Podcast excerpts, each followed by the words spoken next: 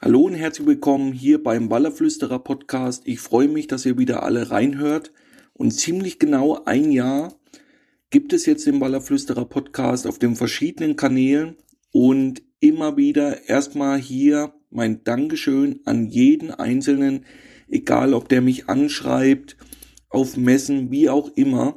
Obwohl das ganze Format nach wie vor sehr klein ist, habe ich wirklich sehr, sehr viele positive Resonanz bekommen, dass euch das Ganze was bringt, dass es euch zum Teil unterhält, aber für die meisten immer der ein oder andere wertvolle Tipp dabei ist und dafür machen wir das ganze Jahr.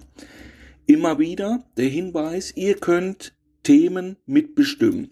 Wenn euch irgendwas auf der Seele brennt, egal worum es geht, schreibt mir einfach oder schreibt Zackfishing an über die verschiedenen Wege, dann kommt das immer zu mir und so haben wir dann auch für die Zukunft gesehen gleich weitere neue Themen da, die wir dann nach und nach abarbeiten können.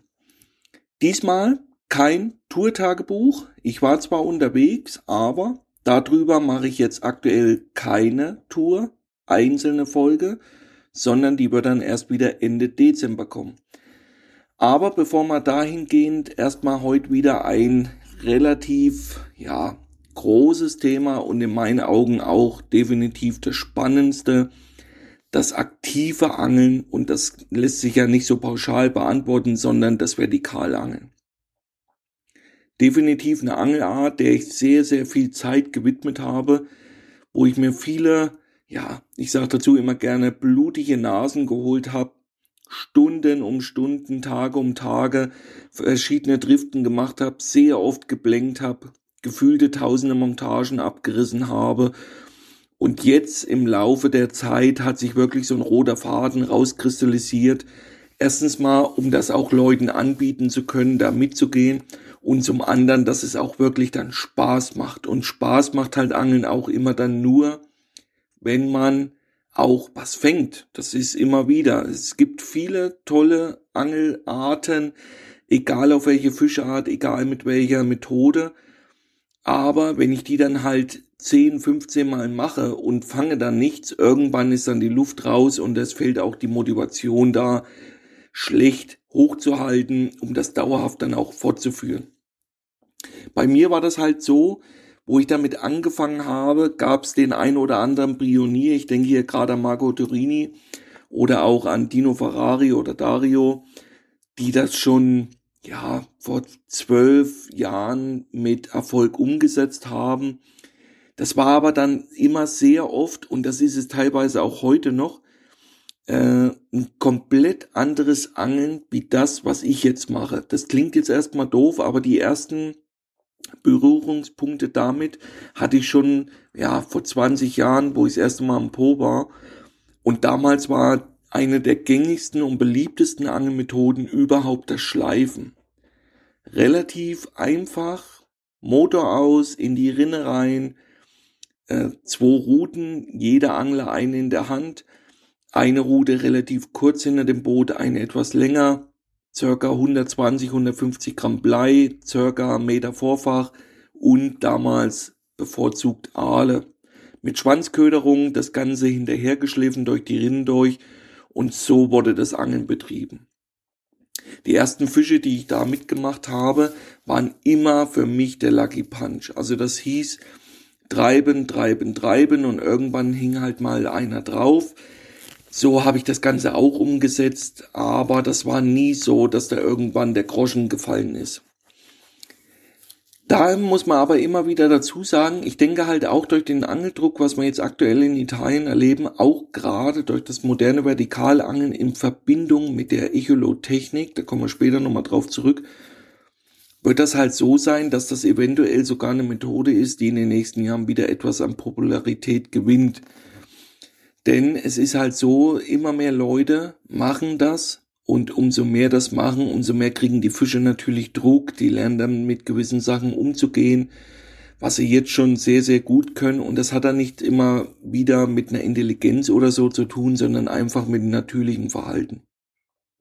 Und der erste große Fehler, den ich immer wieder gemacht habe und den ich heute noch bei den meisten Anglern sehe, ist, die Waller im Tiefen zu suchen kenne nach wie vor gerade Neueinsteiger, die dann wirklich wie hypnotisiert an den Echolot sitzen und sagen, hier geht's auf 10, 12 Meter, wie auch immer runter.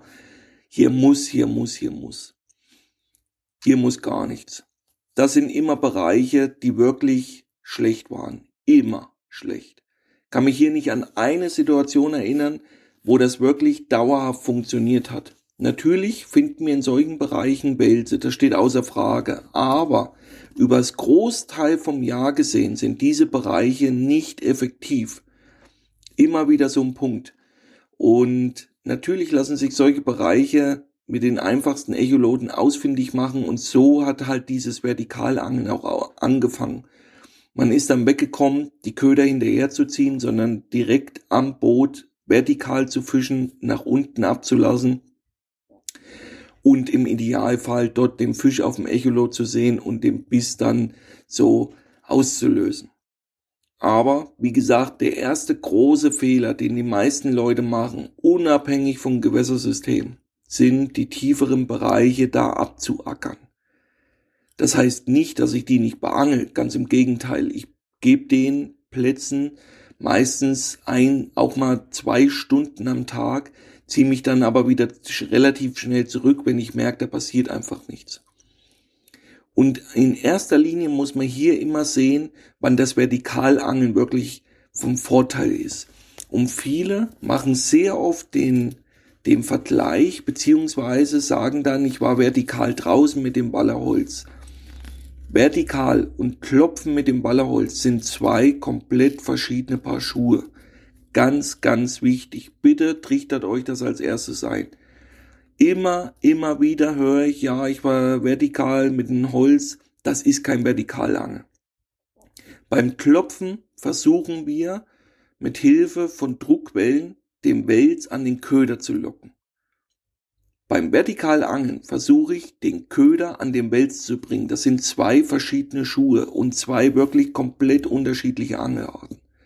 Denn beim Vertikalangeln ist es nun mal so, wir produzieren erst Bisse, wenn wir es überhaupt schaffen, unseren Köder im Maulbereich beziehungsweise so nah wie möglich an den Fisch zu bringen, im Idealfall diesen zu berühren. Beim Klopfen hole ich mir sehr oft Fische, auch aus größeren Gebieten, in Richtung meines Köders, durch diesen Druck, den ich mit den Hölzern erzeuge. Und deshalb muss man das immer wirklich trennen. Ganz, ganz wichtig. Auch bei der Echolotechnik ist das brutal wichtig. Klopfen ist in meinen Augen bei zwei Sachen extrem effektiv. Das erste ist bei Wassertemperaturen über 16 Grad und bei stehenden Gewässern, die eine etwas höhere Durchschnittstiefe haben von vier Meter abwärts. Alle anderen flachen Gewässern, da ist das schlecht umzusetzen und wenn das Wasser unter die 16 Grad Marke geht. Natürlich kann man da immer noch den einen oder anderen Fisch fangen, aber es sind nun mal wechselwarme Tiere und dieses Klopfen, da streiten sich ja die Geister. Es gibt ganz viele Profis, die da die, äh, ja, die Weisheit da mit Löffeln gefressen haben, die euch genau erzählen können, warum der Waller auf diesen Druck reagiert. Wissen tut man es in meinen Augen nicht wirklich. Die einen sagen, es sind Fressgeräusche, was die anderen animiert, in das Gebiet zu schwimmen. Die anderen sagen, es ist nun mal der Chef ab einer gewissen Größe, dass der da reagiert drauf als Eindringling und versucht, den dann dort zu vertreiben. Vieles macht Sinn. Woran das jetzt liegt, kann uns aber im Endeffekt auch wurscht sein. Fakt ist auf jeden Fall, an Gewässern mit einem guten Welsbestand funktioniert das Klopfen nach wie vor. Immer wieder höre ich dann, die Gewässer sind verklopft, gerade der Po wird mir das jede Woche mindestens einmal erzählt, dass der ja so verklopft sei, der Po. Tut mir einfach den Gefallen, wenn ihr einmal dort seid, schreibt doch einfach mal auf, wie viele Stunden dort geklopft wurde. In der Zeit, wo ihr dort wart. Oder fragt andere Angler, die dort sind, wie oft da geklopft wird. Und ihr werdet feststellen, fast gar nicht. Das ist halt immer wieder dieser Umkehrschluss, dass der Mensch halt sehr schnell dazu neigt, von anderem was abzukupfern, ohne es selbst zu hinterfragen. Und die meisten, die mir dann sagen, der Po ist so verklopft, sage ich, wie oft hast du das gemacht? Ja, selber gar nicht, aber ein Kollege hat einen Arbeitskollegen, dessen Freund, der hat einen Schwager und der kennt einen, der hat das mal sehr intensiv gemacht und der hat aber nichts gefangen. Immer, immer wieder wichtig, eigene Erfahrungen zu sammeln und dann die mit anderen Anglern abgleichen und für sich selber, das ist auch immer wieder wichtig, für sich selber dann seine Technik und Taktik da zurechtlegen. Und das Vertikalangeln ist halt der große, große Vorteil, dass wir auf passive Fische angeln. Wir können es halt schaffen, Fische aus der Reserve zu locken. Und alle von euch, die meine Podcasts regelmäßig verfolgen oder Vorträge, die wissen ja, wie wenig die Wälse generell im Jahr aktiv auf Nahrungssuche sind. Ein Großteil ihres kompletten Jahresbedarfs, ihr kennt die Studien, die meisten von euch fressen nun mal über die Hälfte vor der Laichzeit. Und dann muss man sich natürlich das immer wieder vor Augen halten, wie wenig dann hinten raus noch passiert nach der Laichzeit, was die an Nahrung noch brauchen. Von daher liegt immer wieder auf dem Zettel ganz klar, dass der Wels ein Großteil des kompletten Jahres einfach nur damit beschäftigt ist, nichts zu tun. Der verbringt die meiste Zeit damit, irgendwo zu liegen, zu ruhen, und dort können wir es eben schaffen, auch diese Fische zum Biss zu reizen.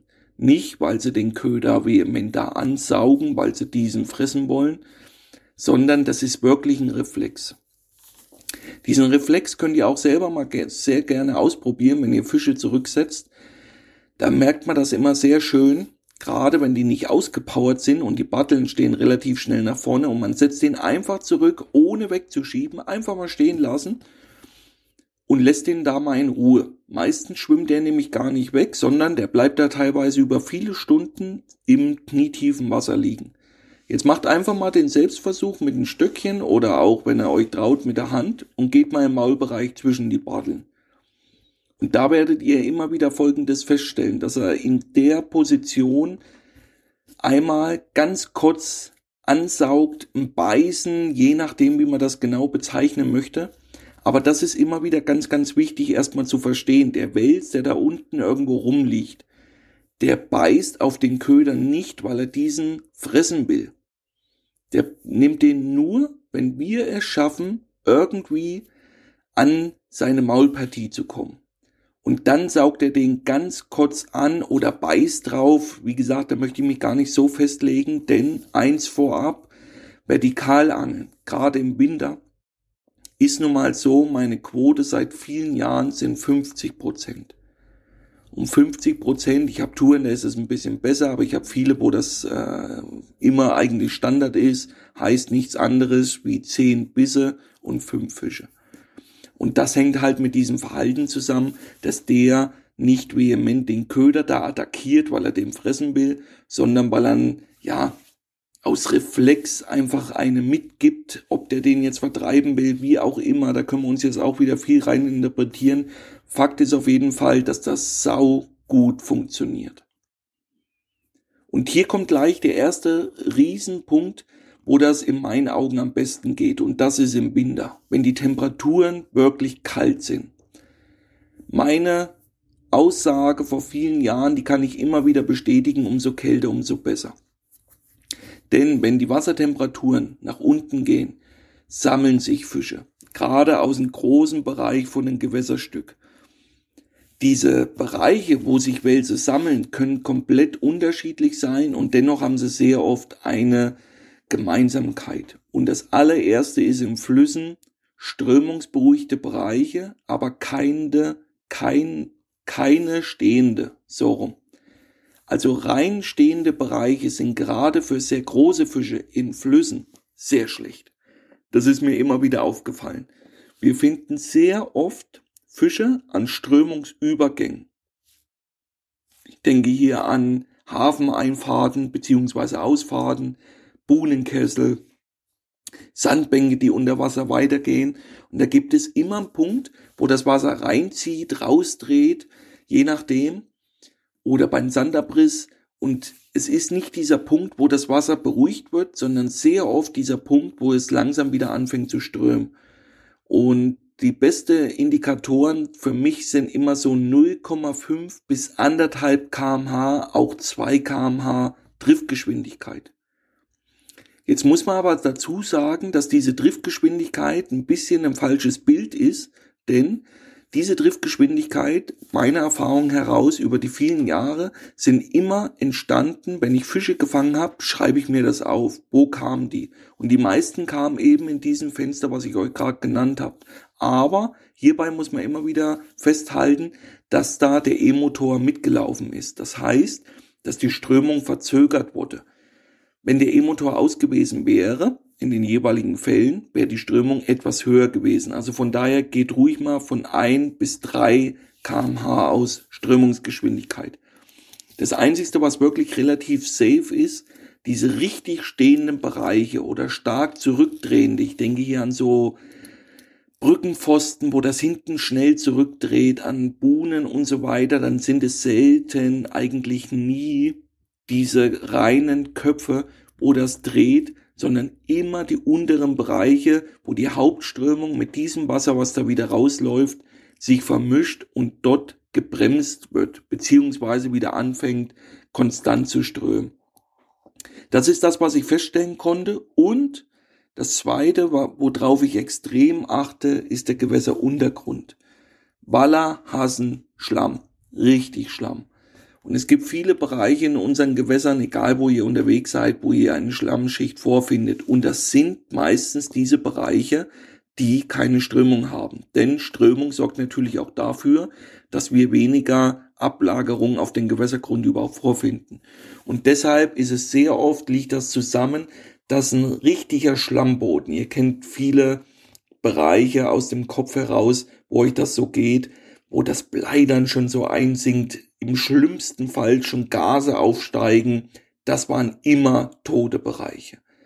Natürlich gibt es viele Gewässer, wo über 90 Prozent des kompletten Untergrunds so sind, aber dort finden wir die Wälse ganz selten wirklich auf dem Grund, sondern die stehen dann sehr oft in Hindernissen drinne. Meistens in Holz, Kraut, wie auch immer und nicht direkt auf dem Grund. Immer wieder, das ist dann natürlich für uns wie ein K.O.-Kriterium, denn wenn halt Waller zwischen Hölzern stehen, können wir sie zum einen kaum lokalisieren da drinnen und zum anderen so gut wie nicht anfischen. Da wird jeder Fisch zum Lucky Punch und deswegen meide ich solche Gewässer. Lasst uns aber bei den Gewässern vom Fluss her bleiben, weil das die äh, Gewässer sind, wo ich die meiste Zeit nun mal verbracht habe und mir hier wirklich eine Aussage erlauben kann. Schlammboden hatte ich gesagt, Strömung.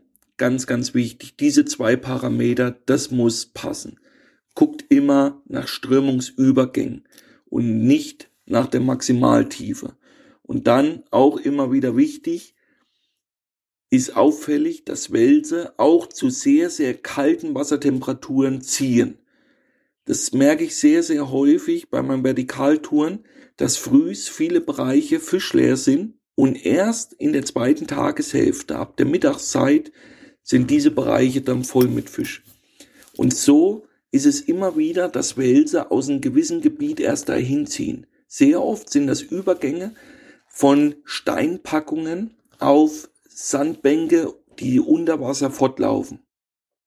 Hier gehört natürlich immer ein bisschen Zeit dazu, das rauszufinden und auch hier immer wieder gleich der wichtige Tipp, nur weil ich einen Platz jetzt beangelt habe, wo ich keinen Fisch mit Echo gesehen habe, beziehungsweise keinen Biss dort bekommen konnte, heißt das nicht, dass der Platz schlecht ist. Das heißt nur, dass er zur jeweiligen Zeit, wo ihr dort geangelt habt, eben keine Fische hatte. Und deswegen ganz wichtig, checkt das ab. Immer wieder diese Übergänge am besten von den strukturreichen Ufer auf Sand beziehungsweise strömungsberuhigte Bereiche mit Lehmboden, das können Kiesbänke sein oder so. Und das ist extrem auffällig. Gerade wenn dichter Nebel noch auf dem Fluss ist, dann mache ich sehr häufig so und fisch einfach mal diese tiefen Rinnen, wo ich euch gesagt habe, dass wir dort die wenigsten Fische fangen, einfach mal ab.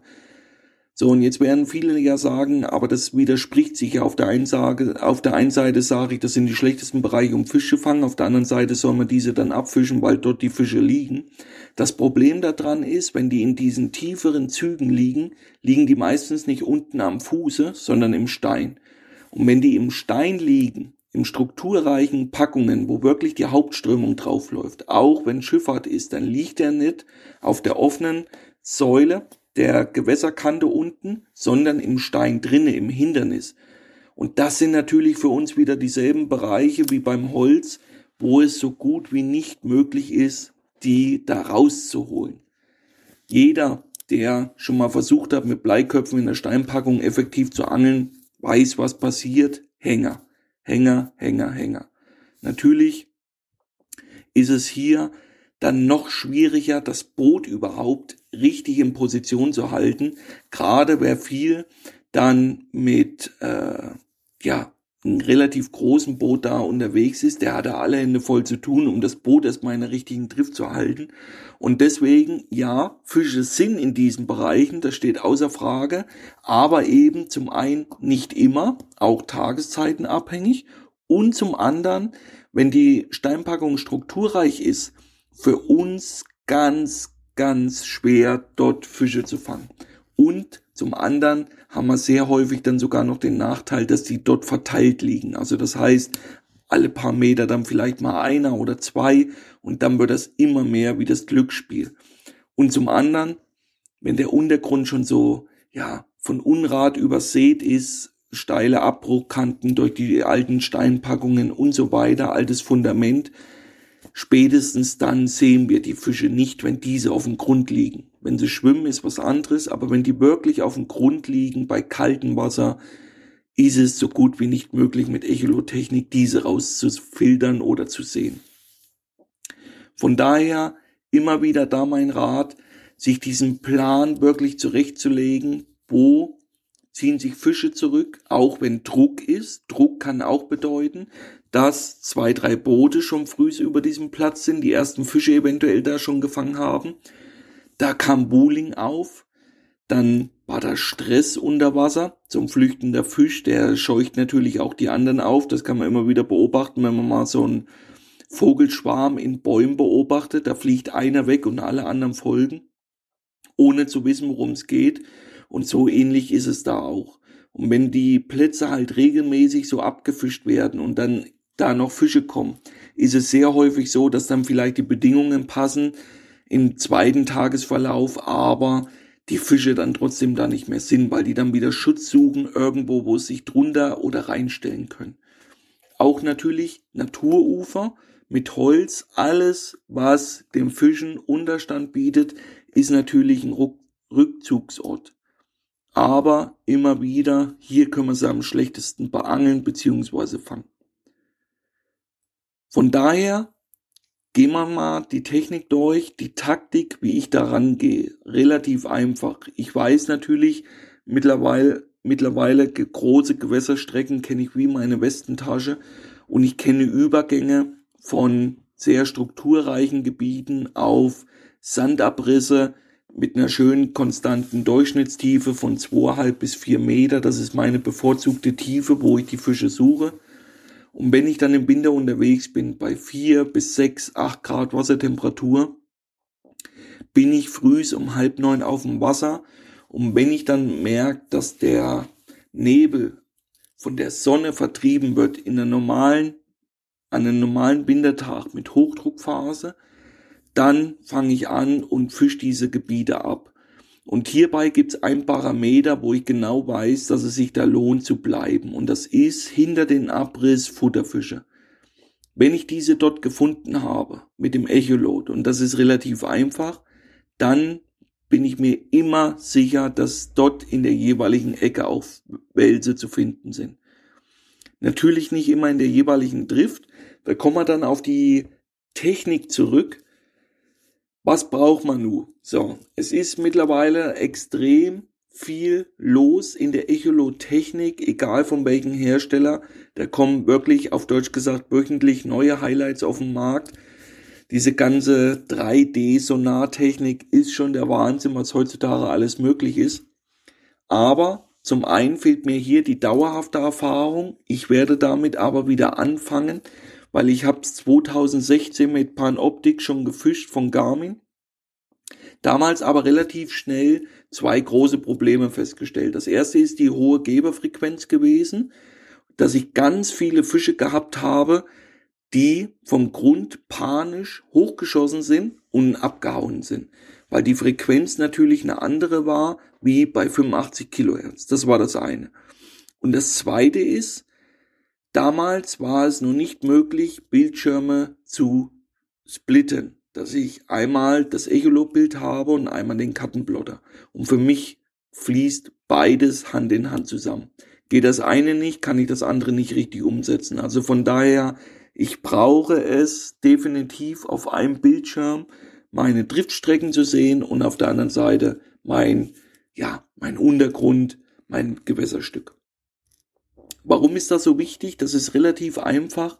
Wenn ich in eine Drift gehe, mach, mach einmal diese Drift, habe eventuell jetzt nichts gesehen und ich habe jetzt normalen Kegel eingestellt, gehen wir mal von dem 85 Kilohertz aus, habe ich ungefähr die Hälfte der Gewässertiefe gesehen. Das heißt, die Hälfte von der Gewässertiefe, also wenn ich vier Meter habe, zwei Meter nach vorne, zwei Meter nach hinten, zwei Meter nach links und nach rechts. Jetzt habe ich diese Drift gemacht, habe eventuell gar nichts gesehen oder ein paar Futterfische, wo ich dann denke, oh, hier müssen irgendwo Wälse sein. Spätestens dann brauche ich meinen Kartenplotter. Einfach um die Drift eben drei Meter zu versetzen. Und dann treibe ich punktuell mit Hilfe des Kartenplotters genau an der alten Driftstrecke entlang, aber eben drei Meter versetzt, Richtung Ufer, Richtung nach außen, je nachdem. Und deswegen ist mir das immer so wichtig. Zum anderen, wenn ich einen guten Fisch sehe, wird alles abgespeichert. Alles. Das ist mir ganz wichtig, das mache ich immer. Und dann muss man aber auch hier gleich dazu sagen, viele denken dann, jetzt hat man diesen Speicherpunkt, jetzt ist das eh ein Selbstläufer, aber so ist das nicht. Denn dadurch, dass ich jetzt die letzten Jahre nur mit der traditionellen Echolot-Technik gefischt habe, ist es halt so, wenn ich eine gewisse Gewässertiefe habe und ich setze einen Speicherpunkt, ist der Fisch im aktuellen Bild zwar zu sehen, aber der GPS-Punkt hat von Haus aus eine gewisse Abweichung zwischen ein und drei Meter so, und dann müsste ich rein theoretisch, um diesen Speicherpunkt so präzise wie möglich zu setzen, erst auf den Fisch zoomen und dann den Speicherpunkt setzen, weil wir natürlich auch eine Gewässertiefe haben und so weiter. Und das ist ja alles verzögert. Ich sehe auf dem Echolot-Bild, wenn es von rechts aufgebaut wird, immer das aktuelle unterm Boot. Und wenn ich den Speicherpunkt setze, wenn der Fisch unter dem Boot genau angezeigt wird, ist er ja schon wieder im Prinzip draußen, weil das dann die Vergangenheit ist. Und dann ist es halt so, dass ich zwar diesen Speicherpunkt habe, aber viele, viele Anläufe brauche, um diesen dann erstmal wieder richtig zu treffen. Das ist nämlich gar nicht, gar nicht so einfach, wie das sich die meisten immer vorstellen. So Angeltetris da ist viel, viel Fingerspitzengefühl dabei, diesen Punkt überhaupt wieder richtig anzufahren. Denn hier kommen wir gleich zum nächsten großen Knackpunkt und das ist die E-Motor-Technik. Heutzutage ist alles möglich, diese GPS-Punkte auch auf dem Motor zu übertragen, beziehungsweise Driftstrecken dem Motor selbstständig abfahren zu lassen. Aber auch hier habe ich bereits vor zehn Jahren, so lange ist das jetzt schon wieder her, einen großen Minkoda Terranova 80 Lips gekauft, weil ich ja dann dachte, da geht's richtig nach vorne. Der hat dann allen Schnickschnack drinne. Heutzutage nutze ich diese Schnickschnack gar nicht. Und trotzdem bereue ich den Kauf nicht. Ich bereue das deshalb nicht, weil der so viele Features hat, den brauche ich definitiv. Und das erste ist halt eben, er kann diese Driftstrecken selber speichern über den Motor, nicht übers Echolot. Das finde ich immer sehr, sehr cool. Und natürlich kann ich auch einzelne Speicherpunkte über den Motor speichern, anstatt übers Echolot. Hier ist aber das Riesenproblem, wenn ich jetzt zum Beispiel irgendwas abgespeichert habe, ein Fisch zum Beispiel, wo ich denke, das ist ein sehr guter, und sage dann dem Motor, okay, wir fahren da nochmal hin, go to, macht die Technik ja nichts anderes, umfährt mich direkt dorthin. Und wenn wir dort sind, haut er meistens sogar noch die Ankerfunktion rein. Und das ist fürs Anfischen Chaos. Also das funktioniert nicht. Auch diese Driftstrecken abfahren, das geht gut. Das muss man dazu sagen. Das passt. Aber hier muss ich immer noch individuell mit einsteigen. Und zwar, wenn ich den Motor auf einer zu geringen Stufe fahren lasse und über, lass den Rest die Technik übernehmen, dass er die alte Driftstrecke selber wieder abfährt, variiert er dann sehr oft auf einmal den Gasschub zu hoch. Und das seht ihr auch, wenn ihr mal mit Kattenplotter fahrt, im Nebel. Im Nebel fährt natürlich keiner Vollgas und wenn wir dann 3 kmh nur fahren, dauert die GPS-Übertragung einiges an Zeit und dann ist der Cursor ruckartig auf dem Display zu sehen. Der ist dann keine schöne Linie, die wir abfahren können, sondern ist mit einer Verzögerung. Und das hängt natürlich mit den Satelliten zusammen, wo sich das ganze Gerät einwählt. Und wenn wir so langsam unterwegs sind, ist das immer ein bisschen zeitverzögert. Umso schneller, umso besser. Wenn ich meine alten Strecken abfahre, mit 40 kmh funktioniert das einwandfrei, ganz einfach. Da kann ich auf Deutsch gesagt wirklich, brauche ich nicht mehr nach vorne zu gucken. Es sei denn, es kommt halt äh, ein Hindernis, ein Schiff. Das sehe ich natürlich nicht. Aber wenn es rein um das Abfahren meiner alten Strecken geht, ist eine höhere Geschwindigkeit viel, viel besser. Und das ist dieses Riesenproblem bei dieser Technik. Man hat sie zwar, aber eben kommt diese auch an ihre Grenzen. Also für all diejenigen, die dann immer denken, das ist ein Angeltetris, das hat mit Angeln nichts mehr zu tun. Nein, ganz und gar nicht. Das ist ein Zusammenspiel zwischen Taktik und Technik. Und nur wenn wer die Technik hat, ist noch kein Stück weiter auf dem Weg zum Traumfisch. Denn ihr müsst das wirklich dann erst euch nach und nach erarbeiten, damit ihr überhaupt das Gefühl dafür bekommt, wann es sinnvoll ist, eine Driftstrecke abzufahren, in welcher Stufe, dass der Motor eben diese ja, Spielereien dann nicht macht, dass er ganz kurz das GPS-Signal verloren hat, weil er zu langsam war, auf einmal den Schub wieder voll hochfährt, damit er in der Drift sich wieder korrigiert, dann wieder runter und so weiter. Das ist natürlich fürs Angeln, wenn da Fische unten liegen, sehr, sehr kontraproduktiv. Und da kommen wir gleich zum Riesenpunkt, was ich schon mehr wie einmal gehört habe, dass mir dann Leute sagen, der E-Motor ist tödlich.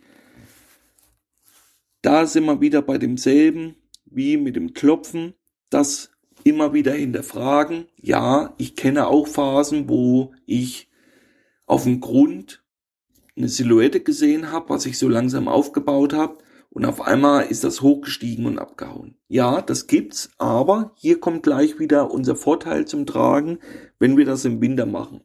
Und im Winter ist ja deshalb meine bevorzugte Zeit, weil wie gesagt, die Fische sich zum einen sammeln, zum anderen eben tagsüber auf diese flacheren Bereiche kommen, gerade bei Hochdruckphasen, um sich dort einfach zu sonnen. Auch Temperaturunterschiede im Wasser da immer mit beachten, ganz wichtig. Und dann habe ich sehr oft den Vorteil, aufgrund diesen kalten Wassers, dass die Fische etwas passiver sind, wie zum Beispiel ab 16 Grad. So. Aber wenn das Störfeuer da unten von den Störquellen zu groß ist, von Echolot, von den E-Motor, auch dann hauen natürlich die Fische im kalten Wasser ab, ganz klar. Und deswegen habe ich einen sehr leistungsstarken Motor, damit ich auf ganz kleinen Stufen einen relativ großen Ertrag erziele. Und das heißt nichts anderes, wie dass ich es am Po schaffe, das ist nun mal mein Hausgewässer, da kann ich es am besten erklären, auf der Stufe 2 meine Drift in der Hauptströmung auf ca. 2 kmh, 2,5, maximal 3 runter zu bremsen. Wenn ich jetzt einen kleinen Motor nehme, 12 Volt, mit 40 Lips Schubkraft, dann brauche ich mindestens das Doppelte an Schub, um dasselbe Ergebnis zu erzielen. Und das bedeutet nichts anderes wie viel mehr Krach unter Wasser. Und in den Top-Bereichen, wo das nun mal regelmäßig gemacht wird und gerade große Fische einiges kennen, dann ist das definitiv, ja, dann ist es ein Störindikator, den es gilt zu umgehen. Und am besten lässt sich das umgehen mit einem großen, sehr leistungsstarken E-Motor, denn wie gesagt, ich fahre maximal auf der Stufe 2, maximal. Meine meisten Fische fange ich auf der Stufe 1. Mein Motor ist noch in Stufen unterteilt. Die neuen haben das stufenlos und ich fahre immer zwischen 0,5 bis maximal 2. Mehr Stufen brauche ich nicht, natürlich mal nur um ein Stück eventuell zu fahren, aber zum eigentlichen Anfischen brauche ich nicht mehr Stufen. Und hier nochmal ein anderer wichtiger Tipp, wenn ich einen großen Fisch lokalisiert habe, mache ich es sehr, sehr gerne folgendermaßen, wenn ich in die Drift gehe und ich sehe dann, ich zoome mich dann immer in meinen Bildschirm rein, also in den Kartenplotter, dass ich ganz genau die Distanz sehe zwischen Boot und abgespeichertem Punkt, dann mache ich es sehr, sehr gerne so, dass ich kurz vor dem Speicherpunkt einmal ganz kurz die Stufen hochnehme, einmal dann auf die vier und mache dann den E-Motor aus. Hier passiert dann nämlich folgendes. Ich mache das einmal ganz kurz, in der Regel so drei Meter vom eigentlichen Spot, beziehungsweise vor diesem abgespeicherten Punkt. Und dann stoppe ich das Boot quasi auf. Jetzt kommt einmal Strömungsdruck auf die Schnur, auf die Montagen. In dem Moment lasse ich die runter und dadurch, dass das Boot aber so versetzt wird, also verzögert, drückt es die Montagen nach vorne. Das mache ich als allererstes. Dann fische ich nicht direkt vertikal unter dem Boot, sondern lasse diese nach vorne hin abtreiben. Und dann mache ich den Motor aus, komplett aus und habe dann den riesen Vorteil, dass mein Köder länger in der heißen Zone ist. Denn ich taste mich dann ja, ich treibe mit dem Boot quasi wieder auf meine Köder zu und habe so viel länger Zeit, um den Fisch, den ich abgespeichert habe, vorher zu treffen. Das sind so kleine ja, Scharmützel, was nun mal mein Job als Guide ausmacht. Wenn man viel auf dem Wasser ist, dann eignet man sich das nach und nach an und ich sehe es immer wieder als mein Job an, Leuten das zu sagen, beziehungsweise da immer versuchen, den ein oder anderen wirklich wertvollen Tipp mitzugeben, denn die meisten, was ich dann so sehe, und das ist dieser Unterschied, was ich am Anfang gesagt habe, gerade bei den Italienern, die angeln so gar nicht. Die fangen regelmäßig auch sehr große Fische, auch das steht außer Frage, aber die machen meistens dann wirklich nur dieses tiefe Angeln, sehr oft diese tieferen Bereiche, wo der ein oder andere Platzhirsch steht, aber dort ist es eben so, das kann ich zehnmal machen und habe da zwei Fisch. Und wenn ich dann aber regelmäßig diese Strömungsübergänge finde, diese Schulen, wo die Fische sich dann sammeln tagsüber, um sich dort zu sonnen, dann ist es überhaupt kein Hexenwerk am Tag zwei, drei, vier Fische jeden Tag zu fangen. Überhaupt kein Problem. Aber auch hier nochmal, bevor es soweit ist, nicht nur diese ganze Technik, sondern erst auch nochmal immer wieder äußere Bedingungen. Und äußere Bedingungen, da machen wir jetzt doch ein kleines Tourtagebuch von der vergangenen Tourwoche. Absolut die Katastrophe. Und das hängt halt auch wieder mit Vertikalangeln zusammen, mit Welsangeln. Ich habe angefangen am Grande Fiume Anfang November, beziehungsweise war es Mitte November, wir haben Ansitzfischen gemacht, weil die Wassertemperatur bei knapp 14 Grad noch sehr hoch war, haben da Ansitzfischen gemacht, haben da unsere Fisch gefangen, war cool.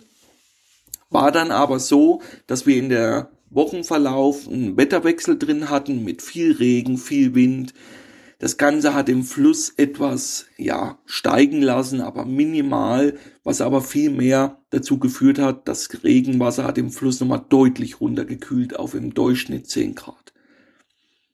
Dann habe ich gesagt, okay, die zweite Woche habe ich Gäste, die wollen nur vertikal angeln, weil das auch so mein Ding ist. Wir gehen raus. Dann sind wir los. Die Bedingungen haben gepasst. Ich habe viele Fische gefunden. Wir hatten dann aber gleich am ersten Tag, glaube ich, drei Fehlaktionen, weil die Fische so spitz wieder die Köder attackiert hatten, dass wir einen Fisch ganz kurz im Drill drauf hatten, der ausgeschlitzt ist und die anderen haben wir nicht gehakt. So, wir haben zwar einige Fische da, wie gesagt, gesehen, hatten auch äh, die Aktion, aber hatten leider kein Fisch am Boot oder im Boot. Und der zweite Tag ging dann eigentlich schon los was halt Wallerangeln ausmacht. Und das ist diese wechselnden Bedingungen. Und darauf haben die Fische brutal reagiert. Am zweiten Tag waren wir in neun Stunden ganz genau zweimal überhaupt erst mit der Chance auf den Biss. Ganz einfach, weil wir nichts gesehen haben, überhaupt nichts. Alles, was wir abgesteuert oder abgefischt haben, haben wir keine Fische gefunden. Und da kam dann auch, weil ich das ja öffentlich poste, also ich rede ja nicht schön, wenn ich mal nichts fange, kam dann die Fragen, wie das sein kann, dass man mit Echolot-Technik für mehreren tausend Euro keine Fische sieht. ist das dann wieder, weil man es selber nicht richtig kann. Das kann ja immer sein, dass da zur selben Zeit fünf andere Teams draußen sind, die richtig abräumen, dass nur der Gründer wieder zu blöd ist.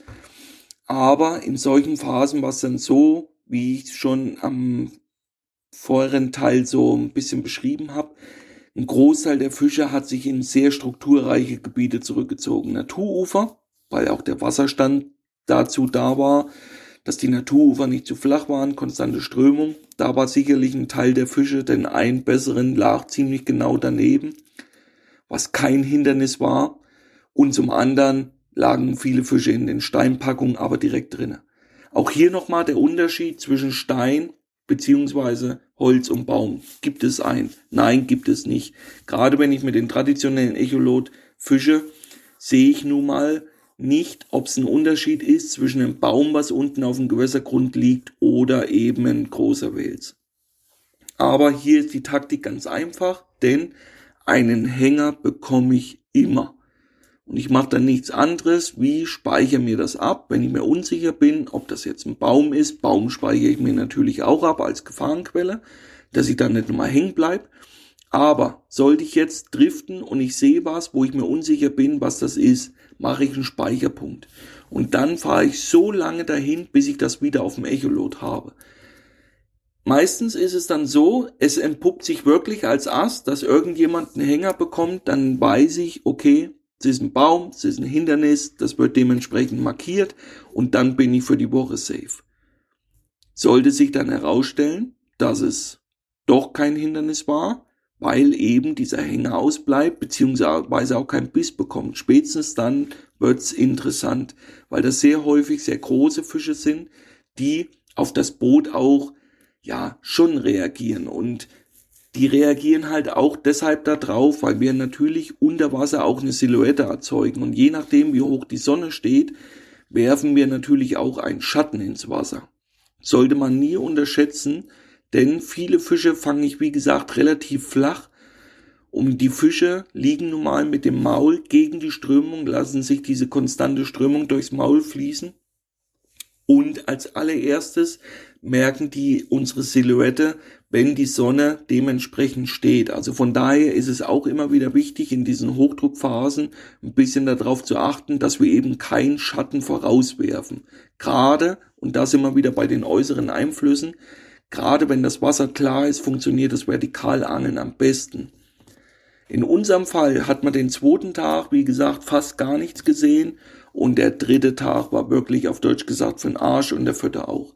Sturm, Regen, teilweise 70, 80 kmh Wind, Starkregen, dass es aus der Bootskante oben wieder rausgelaufen ist. Wir hatten einen Tag komplett verloren, hatten dann zwar einen ersten Fisch, aber hier von nennenswerten Erfolgen möchte ich da nicht sprechen, obwohl es natürlich ein Fisch war, der zählt, ganz klar. Aber der dritte beziehungsweise vierte Tag war, ja, zum Vergessen. Und am fünften Tag war das dann eben so, das Wetter war durch, es ist wieder aufgeklärt, der Luftdruck ist wieder nach oben gegangen, das Regenwasser hat den Fluss eingetrübt, so trüb, ich habe dann relativ einfaches Indiz, wenn ich den Motor im Wasser habe, muss ich meine Schraube sehen. Sollte ich diese Schraube nicht sehen, ja, kann man immer noch Fische fangen, aber nein, das wird nie konstant laufen. Das ist dann für mich immer ein Lucky Punch. Wir hatten dann, wie gesagt, noch unsere zwei Fische in dieser sehr trüben Periode, aber man merkt das, dass man dann teilweise Fische sieht, aber diese Bisse dann einfach ausbleiben. Und zu allen Überfluss kam natürlich, was kommen musste, ein sehr großer Fisch für Money draufgerannt, also definitiv ein Ausnahmefisch, aber so schnell konnte man gar nicht gucken, denn der hat die Rut gar nicht mehr hochgekriegt. Der hat ihn so günstig wahrscheinlich getroffen, dass er den richtig weggenommen hat, aber dadurch, dass er die Rute kerzengrad auf einmal ins Wasser nach unten weggezogen hat, kam dann natürlich eine komplette Belastung auf das Material und ist zwar zum Glück nicht abgerissen, aber die straff eingestellte Bremse hat halt dafür gesorgt, dass man ausgeschlitzt haben. Auch das passiert, wenn man natürlich dann überrascht ist, ein bisschen demotiviert auf der einen Seite, weil die Bedingungen nicht passen und auf einmal schlägt das ein, ja, das ist natürlich, das wäre unser Lucky Punch gewesen, weil ich hätte selber in der jeweiligen Situation nicht damit gerechnet, dass wir überhaupt einen Biss bekommen. Aber wir hatten ihn, weil ich den Standpunkt schon richtig äh, so vermutet hatte. Aber wie gesagt, davon können wir uns nichts kaufen. Definitiv ein Ausnahmefisch. Und so kann die Woche auch gehen. Wir hatten dann, wie gesagt, am letzten Tag noch unsere zwei Fische. Jeder konnte seinen Fisch da fangen. Aber unterm Strich alles andere wie eine gelungene Tourwoche wenn es ums Fangen geht. Wir hatten trotzdem für uns eine sehr, sehr geile Woche, weil wir uns alle super verstanden haben, haben gut Abend zusammen gegessen, waren jeden Morgen super motiviert, hat richtig Spaß gemacht mit den Jungs, freue mich da auch wieder auf eine kommende Tour. Aber immer wieder, als allererstes müssen die äußeren Bedingungen passen. Kein Hochwasser, kein Wind, zu viel Wind ist immer schlecht. Dazu ein relativ klares Wasser und dann immer wieder Technik und Taktik kombinieren. Rund um das Thema Farben zu den Bleiköpfen wollen wir hier heute gar nicht eingehen, denn da gibt's die ein oder andere wertvolle Lektion. Das kommt aber wieder in einem Podcast, wenn es wieder rund um das Thema Farben geht. Hier sind wir ja nach wie vor am Experimentieren, am Tüfteln. Einfach nur auch für mich immer wieder interessant, Fangbücher nach dem Jahresende auszuwerten, was war besser, was war schlechter, übers Jahr gesehen, nicht eine Momentaufnahme, sondern wirklich übers Jahr gesehen. Und da folgt sicherlich im Laufe der neuen Angelsaison ein Podcast darüber. Deswegen sage ich, bleibt weiterhin mit den Lauschern offen, regelmäßig hier reinhören. Ich bedanke mich für eure Aufmerksamkeit. Alles Gute. Ciao.